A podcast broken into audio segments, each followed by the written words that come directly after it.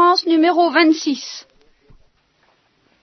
Il importe de noter qu'au moment où cette conférence a été prononcée, le mouvement pentecôtiste avait pris naissance dans certaines communautés noires protestantes des États-Unis, mais qu'il ne s'était pas étendu à l'Église romaine sous le nom euh, qu'il a revêtu depuis ce moment de communauté charismatique ou de mouvement du renouveau. Alors nous en sommes au chapitre 14 de l'épître aux Corinthiens. Ce chapitre 14, est-ce que je vous l'ai lu cette année? Est-ce que je vous l'ai lu? Rechercher la charité, aspirer cependant au don spirituel Bon, alors je vous lis le chapitre 14 en entier, pour commencer avec des petites remarques de temps en temps pour faire passer la sauce. Parce que je sais que c'est pas toujours, euh, toujours endormant la lecture. Rechercher la charité, conclusion du chapitre 13 en somme, aspirer tout de même aux dons spirituels, c'est pas interdit. Mais alors, tant qu'à aspirer à des dons spirituels, euh, le principal désir que je vous autorise à avoir, moi, Paul, en dehors de la charité, qui bien entendu est la perle précieuse elle-même, eh bien, le seul désir que j'encourage, c'est la prophétie. Aspirer à être prophète. Et ça s'oppose alors à celui qui parle en langue, ou le glossolal. Alors là, nous allons en parler longuement, rassurez-vous. Euh, je vous donne une, idée rapide pour que vous puissiez comprendre le texte. Euh, celui qui parle en langue, c'est celui qui dit des choses qu'il ne comprend pas lui-même, généralement, et que ceux qui l'entendent ne comprennent pas forcément. Nous entrerons dans les détails tout à l'heure. Alors celui qui parle en langue ne parle pas aux hommes, qui n'y comprennent pas grand-chose, mais à Dieu. Personne, en effet, ne le comprend. Mais en esprit, il dit des choses mystérieuses, incompréhensibles, obscures. Au contraire, celui qui prophétise parle aux hommes il les édifie, il les exhorte, il les console. Celui qui parle en langue s'édifie lui-même. Mais celui qui prophétise édifie la communauté. Moi, je veux bien que vous parliez tous en langue, mais j'aimerais mieux que vous prophétisiez. Car celui qui prophétise est plus grand que celui qui parle en langue. À moins que ce dernier, celui qui parle en langue, ne sache interpréter ce qu'il dit traduire, de façon que la communauté en tire profit. Enfin, voyons, si je venais maintenant chez vous, mes frères, en parlant en langue, qu'est-ce que ça vous servirait à quoi Hein? Je vous le demande. Ce qui est utile pour vous, c'est que je vous parle en révélation, en science, en prophétie ou en doctrine. Tout de même, regardez les choses inanimées ce qui est intéressant, c'est ce qui est clair et distinct, sans être cartésien. C'est une traduction très libre de ma part, hein, je vous préviens, c'est pas. Enfin, disons, c'est ce qui est distinct. Si, une flûte ou une cithare, oui, c'est ça, se met à proférer des sons dans le genre de la musique concrète, n'est-ce pas euh, Pas très distinct. Si elles ne mettent pas une distinction entre les notes, eh bien, on ne comprendra pas ce qui est joué sur la flûte ou sur la cithare. Si la trompette donne un son confus, est-ce que vous vous préparerez au combat? Car il est entendu que la trompette, c'est fait pour préparer au combat. Eh bien, il en va de même pour vous avec la langue. Si vous parlez pas clairement, ben comment comprendra-t-on ce que vous exprimez? Vous ne faites que parler en l'air. Quel que soit le nombre des genres de voix dans le monde, aucune n'est inarticulée. Donc si je ne connais pas la valeur du son, je serai un barbare pour celui qui parle, et celui qui parle sera pour moi un barbare. Donc vous aussi, puisque vous êtes avide d'inspiration, eh bien que ce soit pour l'édification de la communauté que vous cherchiez à être inspiré en abondance. Voilà pourquoi euh, celui qui parle en langue doit demander à Dieu de pouvoir traduire. Car si je prie en langue, c'est mon esprit qui prie, mais mon intelligence, alors là une distinction sur laquelle il faudra revenir, ce que Paul appelle le je crois que c'est le pneuma, c'est-à-dire la partie la plus profonde et la plus mystérieuse de l'âme, et l'intelligence, la raison, n'en retire aucun fruit. Que faire donc? Je prierai avec l'esprit, mais je prierai aussi avec l'intelligence claire et distincte. Je chanterai avec l'esprit, mais je chanterai aussi avec l'intelligence. Parce que si tu prononces par l'esprit des paroles de bénédiction, comment veux-tu que celui qui n'est pas initié réponde Amen à ton action de grâce, étant donné qu'il ne sait pas ce que tu dis hein? De ton côté, tu fais peut-être une très belle action de grâce, mais l'autre n'est pas édifié. Je rends grâce à Dieu, d'ailleurs je parle en langue plus que vous tous. Hein, mais dans la communauté, quand je suis avec vous, quand je suis tout seul, j'y vais, ça, ça, y va, ça y va. Hein bon, mais quand je suis avec vous, eh bien, je préfère dire cinq paroles avec mon intelligence pour instruire aussi les autres que des milliers de paroles en langue. Allons, mes frères, devenez pas des enfants au point de vue du jugement, au point de vue de la malice. D'accord, soyez des enfants. Hein Mais pour le jugement, non, devenez des hommes mûrs. Il est écrit dans la loi, je parlerai à ce peuple par d'autres langues et par d'autres lèvres, et même comme ça ils ne m'écouteront pas, dit le Seigneur. Fin de citation, comme on dit aujourd'hui. Eh bien, les langues, ça sert de signe, non pas pour les croyants, mais pour les incroyants, pour les infidèles. C'est pour eux que Dieu utilise le parler en langue. Et tout ça est très obscur. Hein. J'imagine que vous ne devez pas très bien comprendre et que vous avez peut-être l'impression que Saint Paul lui-même en ce moment parle plutôt en langue qu'en prophétie. Alors on va essayer d'interpréter tout à l'heure, n'est-ce pas ça? Un peu de patience. C'est un sexe assez difficile, je, reconnais, mais passionnant, plus passionnant que je ne m'en doutais à première vue. Bon, donc, les langues, qu'est-ce qui... Des commentaires par là Les langues doivent servir de signe, non pour ceux qui croient, mais pour les infidèles. Tandis que la prophétie n'est pas pour les infidèles, elle est pour les croyants.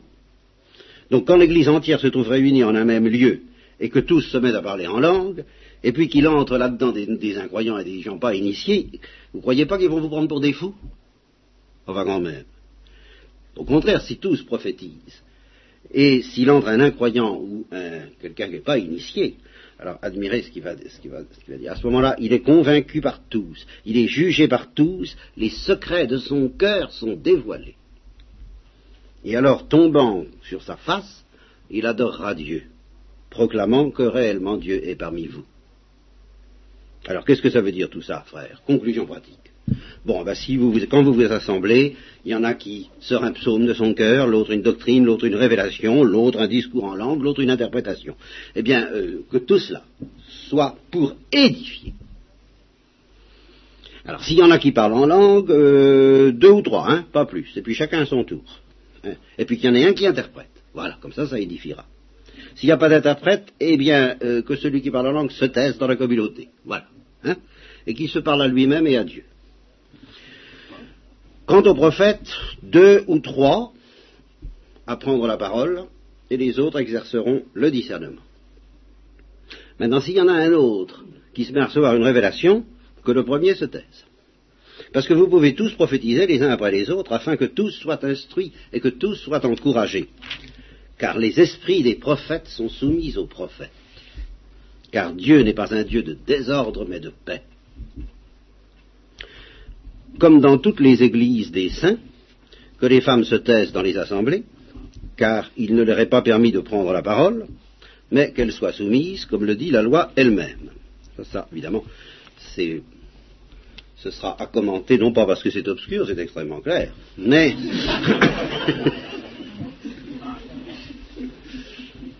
parce que ça peut paraître plus discutable, nous verrons tout ça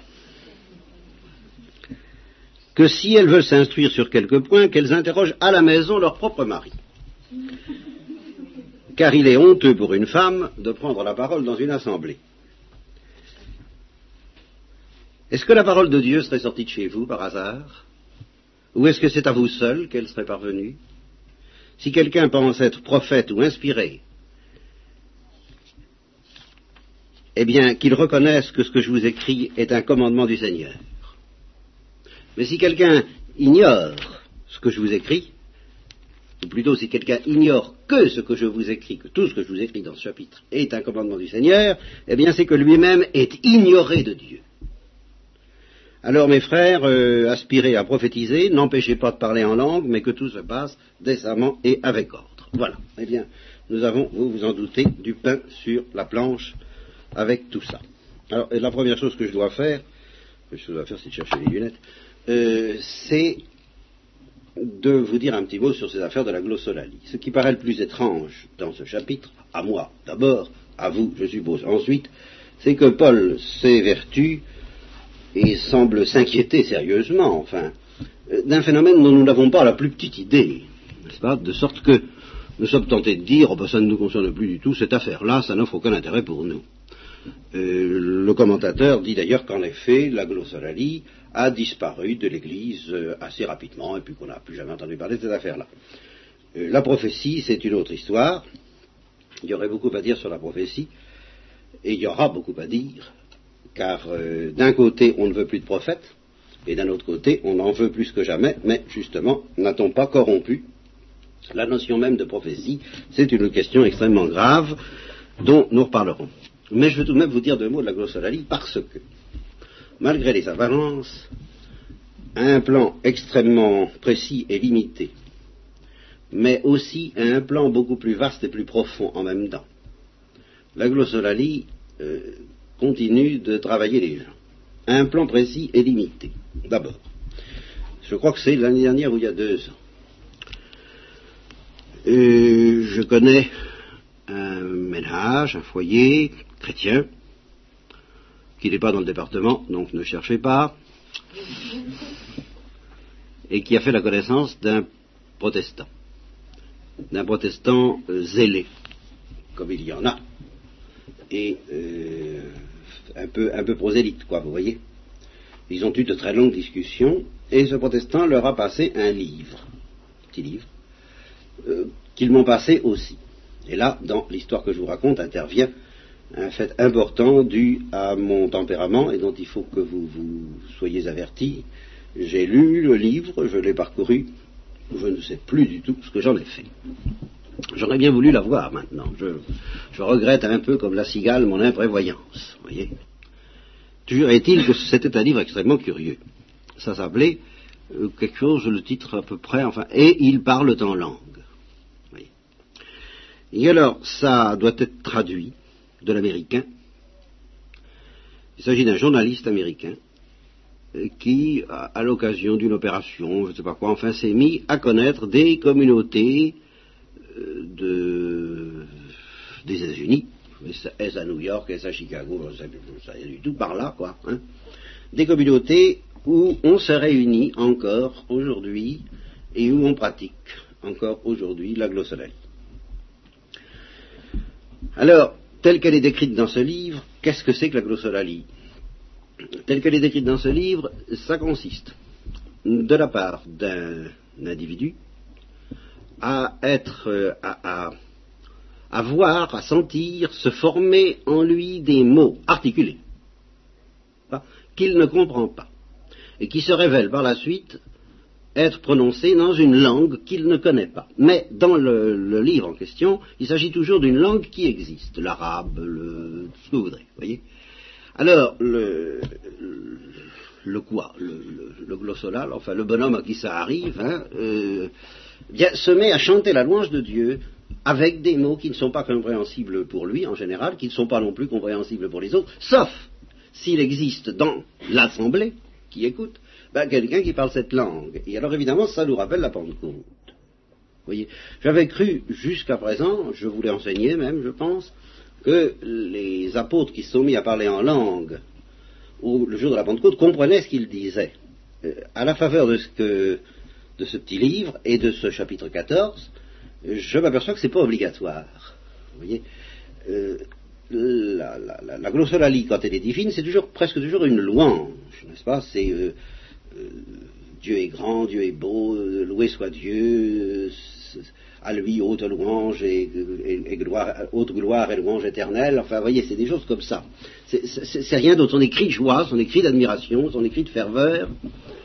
Et je suppose que les apôtres ont poussé des cris de ce genre. Il n'est pas obligatoire qu'ils aient compris ce qu'ils disaient, mais évidemment, les, étrangers, les hommes pieux venus à Jérusalem adorer et qui n'avaient pas l'habitude d'entendre parler leur langue dans les synagogues, ont dû être extrêmement surpris si ce phénomène s'est produit. Sorte que de ce point de vue-là, il avait quand même une valeur édificatrice parce qu'il y avait un interprète, et l'interprète c'était tout simplement celui qui connaissait la langue en question. Alors, existe-t-il des cas de glossolalie authentique, c'est-à-dire inspirés de Dieu, où il n'y ait pas de langue humainement assignable, même peut-être des sons inarticulés, comme le laisse entendre Paul à un moment? J'en sais rien, moi. Je ne peux pas vous garantir. Mais euh, j'admets volontiers que ce phénomène a été celui de la Pentecôte. J'admets qu'il se soit prolongé chez les Corinthiens, évidemment, je suppose, puisqu'il insiste tellement là-dessus, c'est que ça devait exister. Et j'admets que ça peut se prolonger encore dans certains milieux, et alors des milieux qui ressemblent un peu aux Corinthiens. Voyez, c'est-à-dire des milieux profondément déshérités par la faute du monde occidental, par la faute du monde capitaliste, euh, qui n'ont pas reçu l'éducation chrétienne correcte. En monde protestant d'ailleurs, euh, ça n'est jamais tout à fait l'éducation chrétienne correcte. Et alors Dieu, qui a pitié de tout le monde, s'adapte, je crois, à chacun. Et pourquoi ne donnerait-il pas à ces braves gens euh, le sentiment qu'il est avec eux en leur donnant des dons qui sont finalement grossiers. Enfin, Paul le dit, il dit écoutez, ça va pas loin cette affaire-là, c'est bien ça. Ça lance le pneuma, ça lance l'âme, hein, ça lance la partie de notre être qui est tout de même la plus profonde et qui a envie d'adorer Dieu. Ça, donne une espèce d'exaltation, d'enthousiasme. Mais enfin, euh, ça n'est pas très instructif. Euh, c'est et, c'est euh, à portée de main, enfin des, gens les plus simples, c'est pour ça que Dieu aime peut-être, euh, ne refuse pas de donner ça aux, simples, mais non seulement simples parce qu'ils sont, ils ont un cœur d'enfant, ils ont une simplicité sociale, si vous voulez, une certaine pauvreté sociale, bien heureux les pauvres en esprit, mais simples aussi sous le rapport du jugement. Et alors là, Paul leur dit non, il ne faut pas rester comme ça. Vous voyez, ça, ça, ça marche pas. ne vous autorisez pas de la béatitude des pauvres en esprit pour euh, ne pas chercher à réfléchir, à ne pas faire marcher votre raison, votre jugement, votre discernement. Et alors, là, si vous retenez ça comme étant l'essentiel de l'enseignement de Paul dans cette affaire-là, de cette préférence qu'il donne à la prophétie intelligible et euh, susceptible euh, d'être enfin susceptible d'être critiquée. Voyez, la, prophétie, c'est quelque chose qui, tout en étant très surnaturel peut-être, accepte la critique, accepte le crible, et le crible peut-être d'une autre prophétie. C'est pour ça qu'il a cette parole décisive, extrêmement profonde, et qui définit toute l'Église, et, sans laquelle on ne peut rien comprendre, ni à ce qu'est la hiérarchie, ni à ce qu'est le peuple, ni à ce qu'est la vie du peuple chrétien, et à l'équilibre aussi délicat entre la hiérarchie qui freine les initiatives, et puis l'esprit prophétique qui, se lance dans les initiatives. Ce qui définit l'Église plus profondément que tout ça, c'est l'esprit des prophètes est soumis aux prophètes. Ça, c'est ça qui est capital. Voyez. le grand danger de tout prophète, qu'il soit authentique ou qu'il soit pas authentique. C'est que, euh, ayant reçu une lumière divine, il, n'écoute plus personne. Il n'écoute plus personne, d'abord il n'écoute pas d'autres prophéties que les siennes, ça n'a pas d'intérêt, c'est de la petite bière, parce que ce qu'on lui dit du dehors ne le touche pas, ne le frappe pas, ne l'enthousiasme pas avec la même puissance que ce qu'il a découvert lui-même par une révélation intérieure, alors il a tendance à écarter. Et puis, il n'accepte pas en plus que ce soit critiqué, qu'on lui dise, eh, mais dites donc, mais faites attention, euh, ça c'est ce que vous dites est vrai, mais il y a aussi ça. Et comment est-ce que ça s'arrange les deux? Ah ben, il faut réfléchir, il faut chercher, il faut creuser, il faut être humble, il faut se soumettre à des définitions et à des précisions, il y a des dogmes, en fin de compte. C'est tout le travail de discernement de l'Église. Et vous voyez que tout ce travail de discernement est contenu dans cette humilité par laquelle l'esprit des prophètes est soumis aux prophètes. Bon, alors ça c'est possible, à condition que l'esprit des prophètes soit humble, et je vous répète, s'il n'est pas humble, c'est la catastrophe que la prophétie soit authentique ou pas. D'ailleurs, c'est pas compliqué. S'il n'est pas humble, la, prophétie authentique va devenir pas authentique. exemple, Tertullien. C'est un des plus grands exemples, les plus terribles de l'histoire de l'Église. c'est un père de l'Église, et on l'utilise encore comme père de l'Église. Et ses écrits font autorité. Puis il y a un moment où il a déraillé. Et où il est devenu un hérétique. Et très dangereux il y a des plus dangereux qui soient. Et cependant, maintenant encore, on utilise les écrits de Tertullien comme inspirés de Dieu. La partie, évidemment, où il n'a pas déraillé, bien sûr. Parce que dans son cas, c'est très net, c'est très sensible, il y a une coupure. Bon, alors, euh, Donc la prophétie, à condition qu'on soit humble, eh bien, on peut discuter, on peut s'expliquer, on peut confronter, on peut. Il y, a, y, a, de la nourriture pour le jugement, pour la raison, la raison éclairée par la foi, la raison soumise à la foi, mais enfin tout de même la raison peut fonctionner. Tandis que la glossolalie, il n'y a pas matière à. Vous comprenez L'individu qui est glossolal, eh bien, euh, il, fait de mal, il fait de mal à personne. La première vue, il fait de mal à personne. Personne ne peut l'embêter non plus. Ça, il est dans sa petite auditoire. C'est un peu la schizophrénie du surnaturel. vous voyez, la, la glossolalie. Tout au moins, ça peut favoriser ça. Bon. Et alors, j'en arrive euh, quand on réfléchit à cette remarque de Paul sur la nécessité d'être édifié non seulement quant aux profondeurs euh, ineffables de l'âme, mais aussi quant à ce qui est exprimable, quant à ce qui peut se préciser, alors on a une lueur étrange sur des choses très étranges et qui sont en même temps très modernes. Qui sont, qui sont modernes, mais qui sont permanentes dans l'histoire de l'esprit humain, qui peut-être avaient un peu disparu jusqu'au XXe siècle de l'horizon de l'Occident chrétien, précisément sous l'influence de l'Église. Mais euh, laissons l'Église de côté, examinons tous les peuples les plus euh, les civilisations les plus élémentaires, enfin celles qu'on découvre encore aujourd'hui en, Afrique du, en Asie, euh, ça, ce jeu glossolal, vous voyez, euh, en Amérique du Sud, du côté de l'Orénoque, par là, bon, euh, ou en Afrique, enfin les, civilisations tout à fait primitives. Bon, prenez ces civilisations-là. Prenez la civilisation grecque, qui est un, un, exemple saisissant, et puis la civilisation romaine aussi. Enfin, bon. Jamais ces gens-là euh, n'ont vécu sans être, euh, sans se nourrir du, phénomène que j'appellerais, en gros, quitte à donner des précisions ultérieures, le phénomène de l'inspiration. Vous voyez, une des choses qui les aide à vivre, c'est que de temps en temps, certains individus et quelquefois certaines collectivités sont dans un certain état. Voilà, se mettent dans un certain état. Ça, c'est dans tous les peuples. Vous voyez et euh, la vie ne vaudrait pas la peine d'être vécue si on n'avait pas ça. Quand le Père Bonnet parle de la fête, eh bien, je crois qu'à l'horizon, au-delà de la fête, euh, justement, cultivée, peut-être trop cultivée, trop polissée, trop distinguée, trop discrète, je ne parle pas des fêtes orgies, justement, je ne parle pas des fêtes qui dégénèrent, je parle des fêtes tout à fait raisonnables euh, qu'on pouvait avoir dans l'Occident chrétien, eh bien, peut-être quelquefois trop raisonnable, ça c'est une question enfin, qu'il faudra, sur laquelle il faudra réfléchir ensemble, je crois qu'elle est très grave. En tout cas, l'instinct de l'homme, c'est d'être empoigné par quelque chose qui le dépasse de temps en temps, et puis de partir en voyage, euh, collectivement de préférence. Mais si on ne peut pas collectivement, alors ce sera peut-être individuellement. Alors ça, c'est fondamental notre civilisation, en partie sous l'influence de l'Église, en partie sous l'influence de la science, hein, était en train d'oublier ça, de se débarrasser de ça, de se méfier de tout ça comme étant foncièrement irrationnel et suspect.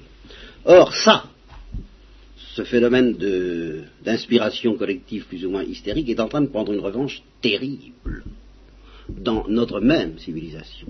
Vous comprenez? Les hippies, le happening, les, toute cette histoire-là, toutes les, même aller euh, à, l'Olympia en ce moment, enfin la manière dont, cette espèce de, je je sais pas quoi, moi, comment appeler ça, moi appeler ça comme vous voudrez, enfin cet état second dans lequel la, génération actuelle essaie de se mettre, euh, ça répond toujours à ce même besoin-là.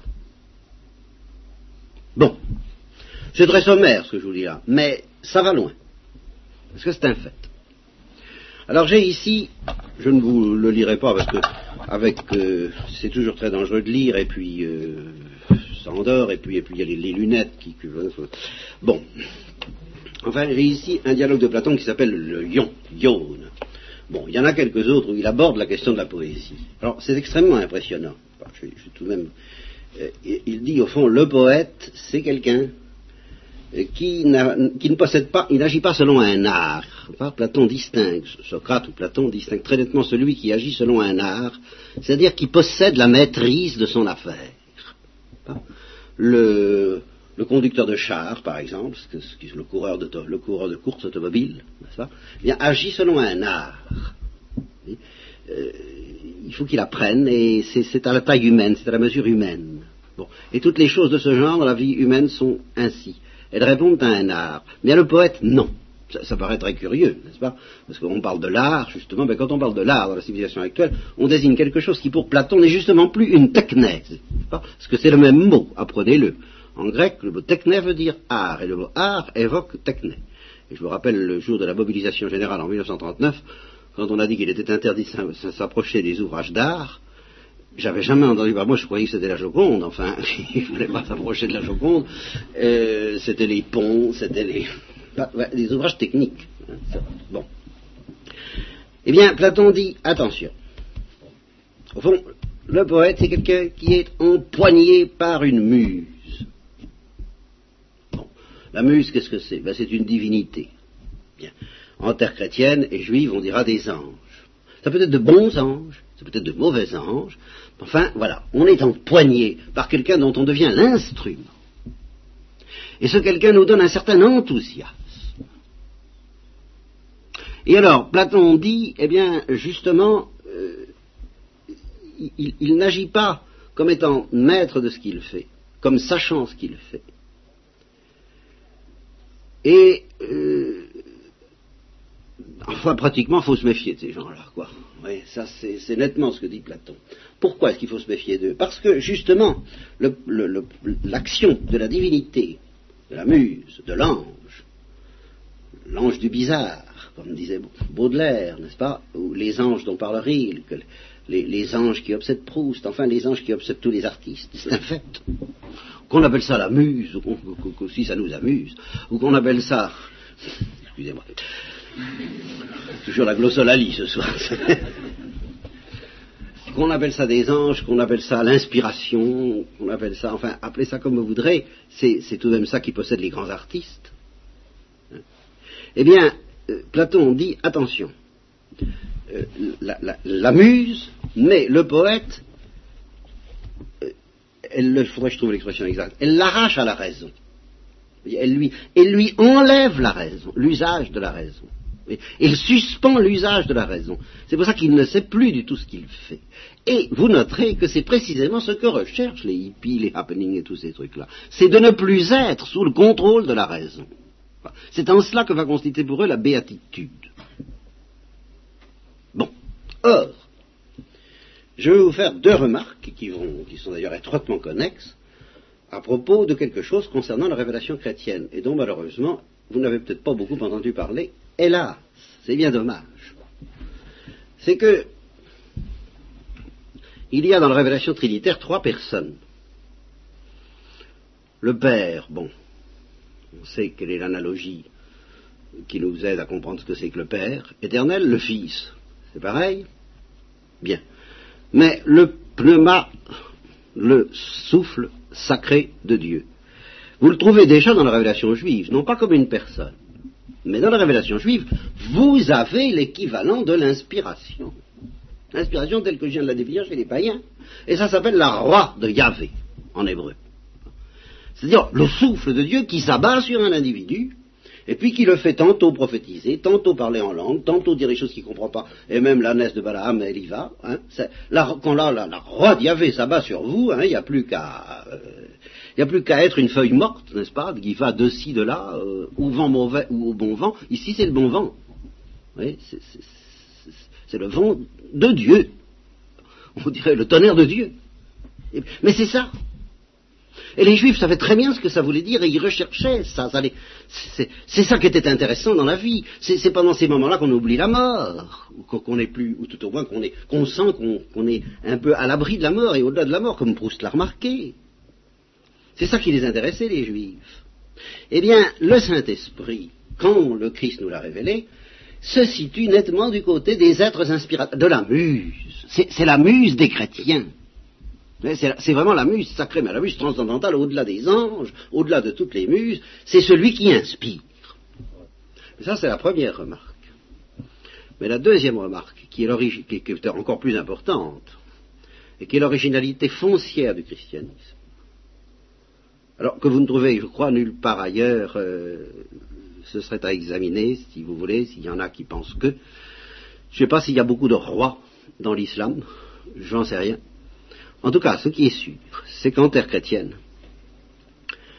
le Saint-Esprit nous soulève au-dessus de nous-mêmes. Il nous soulève au-dessus de la vertu qui correspond dans l'ordre humain et dans l'ordre moral à l'art, à la techné dont parle Platon. Euh, le vertueux, c'est celui qui agit à la mesure humaine, à la taille humaine. Il a réussi à euh, être fort, à être juste, à être courageux, à être tempérant, à être tout ce que vous voudrez. Bon, pas, à la suite d'efforts, peut-être à la suite des grâces de Dieu, mais en tout ça c'est à, la mesure humaine.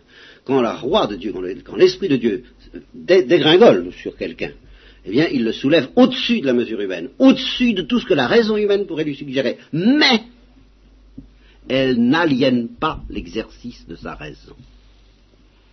ça, c'est l'originalité unique de cet inspirateur unique qui s'appelle l'Esprit du Père et du Fils en terre chrétienne. Il est le seul à nous soulever au-dessus de nous-mêmes. Et nous devons rechercher ça. Ça, c'est évidemment le christianisme du 19e qui, et, et, le jansénisme qui nous a fait complètement oublier cette affaire-là. Que nous devons désirer être hors de nous, mais sans être aliénés quant à l'usage de notre raison et de notre esprit critique et de notre jugement. Au contraire, tout en nous, nous, élevant au-dessus de ce que la raison peut nous dire, les yeux de la raison sont ouverts plus que jamais, l'esprit critique est ouvert plus que jamais. Et c'est pour ça que vous trouvez l'usage de cet esprit critique dans l'Église, mais en même temps cette écoute, cette audition de ce qui est au-dessus de l'esprit critique. Car enfin, l'esprit critique empêche de dérailler, mais l'esprit critique ne nourrit pas voyez, l'esprit critique nous dit où est la nourriture? Elle reconnaît, elle discerne, comme le dit saint Paul, vous voyez. Si justement euh, l'esprit qui nous soulève est bien euh, la muse divine, le Saint-Esprit, ou bien si c'est un, bon ange, ça c'est pas toujours facile de distinguer les deux. Hein. Ça, euh, l'ange de Yahvé et puis le Saint-Esprit, allez vous y retrouver si vous pouvez. Mais le mauvais ange, alors là, il est, il est souverainement important de le distinguer du bon ange et du Saint-Esprit. Alors, c'est un peu ça, vous voyez, les droits de la raison critique. Et ce n'est pas seulement les droits de la raison critique que soutient Saint Paul, c'est ce fait que le Saint-Esprit respecte la raison critique. Et alors, justement, il est beaucoup plus facile d'exercer ce respect à propos du don de prophétie qu'à propos du don de glossolalie, évidemment. Le don de glossolalie échappe quand même aux investigations, même s'il vient de Dieu, tandis que le don de prophétie n'échappe pas aux investigations. Et alors ça nous en dit très long parce que c'est toute une option à prendre, même, au point de vue moral. La première option, c'est d'abord de désirer être inspiré. On ne va pas vivre avec la vertu, on ne vit pas avec la vertu, on ne vit pas avec les moyens du bord. On vit en étant soulevé au-dessus de soi-même par un don quotidien, permanent, qui s'appelle le pain quotidien. L'inspiration quotidienne. Dès qu'elle nous vient à manquer, c'est l'oxygène qui vient à nous être enlevé. Ça, c'est la première conclusion pratique. Nous ne devons pas accepter de vivre une vie banale et médiocre euh, au, sens où je dis là. Et faites attention, une vie médiocre au sens où je dis là, c'est pas une vie où on est médiocre. Ça, il est, il est entendu qu'on sera médiocre, et toujours médiocre. Mais justement, on se sentira beaucoup plus médiocre si on est en proie au souffle de l'esprit que si on est en proie à rien du tout. Parce que si on est en proie au souffle de l'esprit, on sentira bien être douloureusement, et de plus en plus douloureusement, la résistance qu'on lui oppose, l'inertie, la pesanteur et la grâce, comme dit Simone Veil. On sentira ce conflit d'une manière très déchirante, très, très douloureuse, et on se sentira médiocre. Oh là là, oui, alors faites-moi confiance. Mais ça ne s'appelle pas vivre médiocrement, ça. C'est même la seule façon de ne pas vivre médiocrement. Parce que si justement le souffle ne nous visite pas, eh ben on pourra se regarder, ma foi, avec un esprit modeste, sans doute, mais enfin qui n'interdira pas quelques satisfactions. Vous voyez, on, ne connaîtra pas cette grande détresse de se sentir lourd par rapport, par rapport à l'air chaud. Vous savez qu'il doit faire voler les planeurs. si vous ne cherchez pas l'air chaud, vous, aurez une Bugatti, ça ira, ça, roule bien. Hein. vous n'aurez pas la nostalgie de voler de vous envoler. Si au contraire vous essayez de, capter les courants toute votre vie, le courant, le seul courant, le Saint-Esprit, qui va vous faire vous envoler, vous allez voir que le Saint-Esprit, vous allez, vous allez sentir, le Saint-Esprit, il va dire, moi je peux pas, votre support pousser, c'est trop lourd. Hein Alors, vous allez commencer à savoir ce que ça veut dire que d'être médiocre, mais de la bonne manière, qui n'est pas de mener une vie médiocre, qui est de gémir, d'opposer notre médiocrité à l'ascension du Saint-Esprit. Alors ça, c'est le premier point. Première résolution pratique. Rechercher les dons spirituels. Oui, oui, oui, oui. Là, j'ai pas oh, moi, vous savez, euh, on ne demande pas tant. Ben, c'est un péché contre le Saint-Esprit. Et contre le sang de Christ qui a donné son sang, bon, vous donnez l'Esprit, et pas, et avec mesure. Et, croyez-moi, si nous avions tous été fidèles au Saint-Esprit depuis que nous le connaissons, ben, l'Église n'en serait peut-être pas où elle en est. Il faut un ferment pour lever la pâte. Hein. Ben, nous sommes tous un peu responsables chacun à notre place. Bon, deuxièmement, alors, justement, nous devons savoir que dans la terre chrétienne, parce que Dieu respecte sa créature et la raison, et que la raison n'est pas méprisable et qu'il lui a donné pour s'en servir, et justement comme un garde-fou, et comme un instrument de discernement entre le bon esprit et le mauvais, vous n'avez jamais le droit de, de, mépriser, de négliger, de faire fi de l'esprit critique, et de l'esprit critique du vôtre et des autres, sous prétexte que vous vous mettez sous la motion de l'esprit. Alors ça, non, c'est pas chrétien, c'est le grand, c'est l'autre grand danger. Et c'est l'autre grand danger dont le danger des rationalistes se sert. Vous comprenez? Avec tous ces illuminés qui ont déraillé dans toute l'histoire de l'Église depuis le début, ils ont facile de dire Ouh, méfiez-vous de ces trucs-là. Vous comprenez? Thérèse d'Avila déjà avait affaire à des gens qui se méfiaient de leur raison parce qu'on déraille si facilement quand on se met à faire aux raisons. Ben évidemment, on déraille, bien sûr. On déraille si justement on n'a pas l'humilité de se soumettre à la raison tout en dépassant la raison. C'est pas facile. C'est pas facile parce que ça paraît un peu, un peu scandaleux que euh, Saint Paul dit bien, il dit celui qui parle en langue, c'est le pneuma, c'est donc ce qu'il y a de plus profond et de plus divin dans notre âme. Mais il dit non, ça ne suffit pas. Il faut se soumettre à ce que dit le nous, c'est-à-dire la partie un peu plus rationnelle et critique. Et vous voyez, tout, tout le mystère de l'Église enseignante, c'est ça.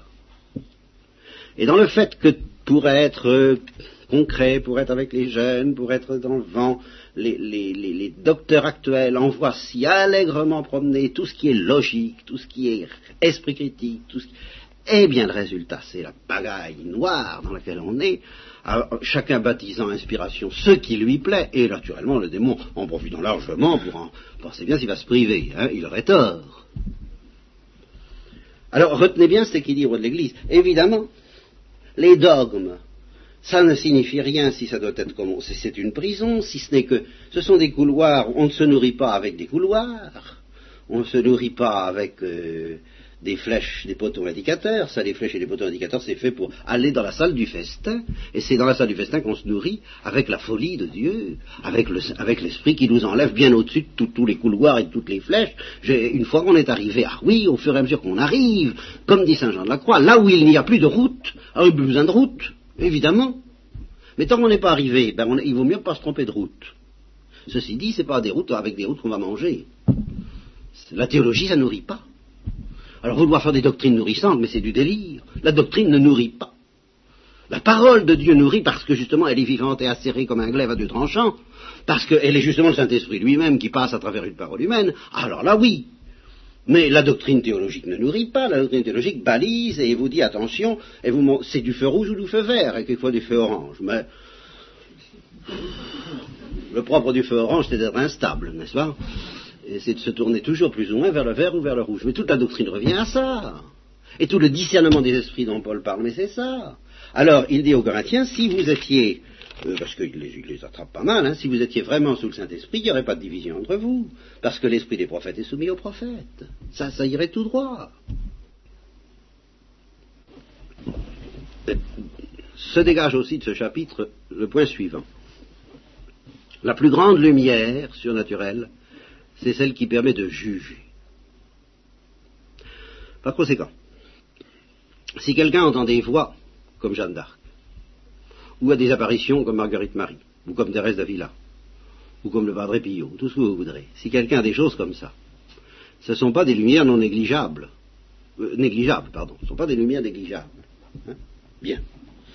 Ce sont, on peut dire que à supposer que l'Église approuve, ou que ce soit le confesseur ou le théologien de service ou l'évêque, et qui disent oui, ça va, c'est bien, c'est dans la ligne, bon, ben on dira, oh, Thérèse d'Avila, comme elle est favorisée de Dieu, comme elle. Oh, c'est merveilleux d'être illuminée comme ça, on voudrait bien. Oui. Eh bien non. Je veux dire par là que la lumière la plus élevée et la plus profonde, c'est justement celle qui permet de juger de la qualité et de la signification en sagesse des lumières et des apparitions que reçoit Thérèse d'Avila, par exemple. Dans le cas de Jeanne d'Arc, Jeanne d'Arc a reçu à la fois le don de recevoir, d'entendre des voix, et le don de les interpréter, de les comprendre et d'en juger. Elle a reçu tout cela, et c'est cela la grande lumière de Jeanne d'Arc. C'est le, jugement qui lui a été donné, le jugement surnaturel. Mais si justement l'Église avait été capable d'exercer, elle l'a peut-être exercé un peu au début euh, à Poitiers, euh, quand elle s'est faite examiner par les théologiens, enfin euh, vers la fin, ça n'était plus ça. À Rouen, il fallait qu'elle se débrouille toute seule, pas? Mais si l'Église avait été capable d'exercer cela, normalement, Jeanne d'Arc aurait dû soumettre les lumières qu'elle recevait au jugement mettons d'un théologien, mettons d'un évêque, mettons de, enfin, de quelqu'un qui est autorisé, qui, a, euh, qui est plus qu'autorisé, qui reçoit euh, presque officiellement le charisme du discernement des esprits, lequel est le plus élevé au point de vue de la lumière. Évidemment, si ceux qui reçoivent un pouvoir pareil, qui est formidable, qui est terrible, s'en détournent, le négligent, le laissent s'enfuir dans la terre, le laissent se délaver comme le sel qui perd sa saveur, ou même s'ils deviennent inspirés du démon comme il l'était euh, ceux qui faisaient face à Jeanne d'Arc, alors évidemment, euh, il y a une corruption terriblement grave, et l'intéressé est obligé de se débrouiller toute seule. Mais, normalement, ne vous imaginez pas que les apparitions, les lumières, les, inspirations soient la plus grande lumière. La plus grande lumière, c'est le jugement. Et c'est la plus grande lumière, même contemplative. Bon. Alors ça, c'est une remarque que je voulais vous faire. Et ça, ça se dégage de ce que dit Saint Paul, ici n'est-ce pas? Celui qui prophétise est plus grand que celui qui parle en langue. C'est ça que ça veut dire, parce qu'il juge. C'est ça. Il a une lumière pour juger, et la lumière par laquelle on juge ce que nous confie quelqu'un est plus importante que la lumière qui nous est confiée. À condition que justement on juge en vertu d'une lumière surnaturelle. À moins que ce dernier n'interprète, vous voyez pas? Celui qui juge de la signification et de la validité des lumières, eh bien, est plus grand que celui qui reçoit les lumières.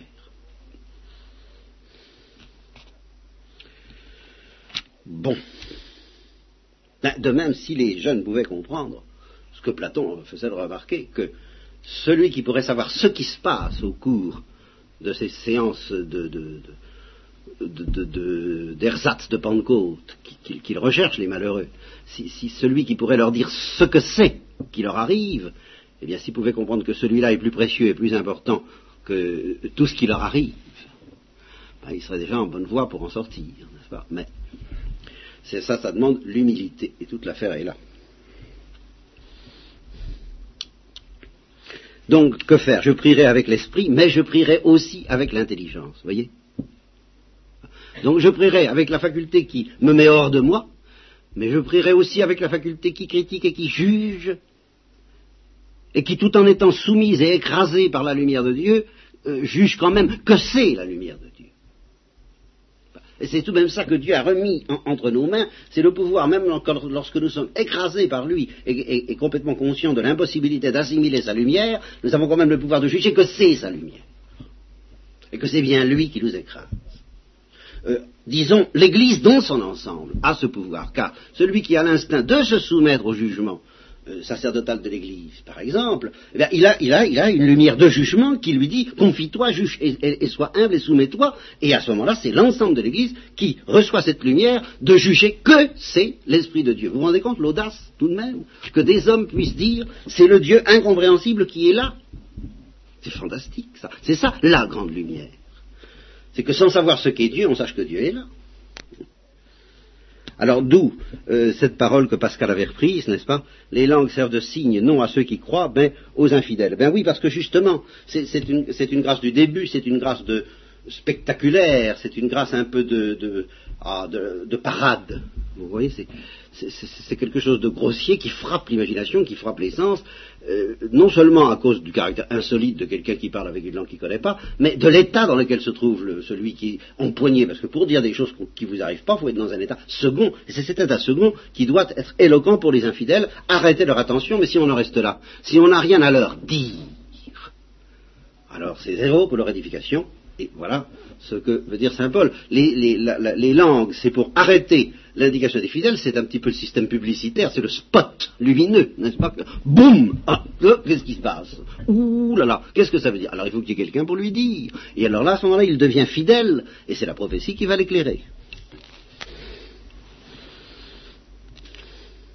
Et alors, avec cette... Et vous voyez, l'extraordinaire profondeur de la lumière qu'il prête aux prophètes, n'est-ce pas C'est que le, non-initié est convaincu, à supposer que tous soient prophètes, n'est-ce pas Comme les esprits des prophètes sont soumis aux prophètes, il y aura cet accord, cette unanimité qui fait tellement de bien quand on la sent, justement, que quand on sent qu'elle vient d'en haut, qu'elle ne vient pas de nous, et de nos petites combines, et de nos petits accords, et de nos petits...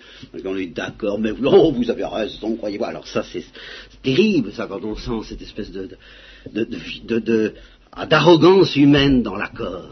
Ça, c'est ce qui me rend malade, moi, quand je sens, ça, vous savez. Bon. Hein. Ça, donne de la force d'être plusieurs, mais ça peut être une très mauvaise force, puis ça peut être une bonne force, justement, si, c'est le Saint-Esprit qui nous unit, si c'est l'esprit des prophètes soumis aux prophètes. Alors là, le bonhomme qui arrive là-dedans, il arrive comme dans le musée Grévin avec, un miroir, il est complètement déshabillé. On voit tout, on lui dit tout. Comme ça.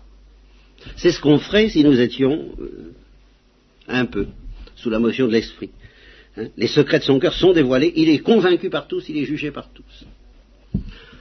Alors, à moins de résister terriblement aux Saint-Esprit, ça ne traîne pas. Il tombe sur sa face et il adore Dieu. Il dit oui, Dieu est parmi vous.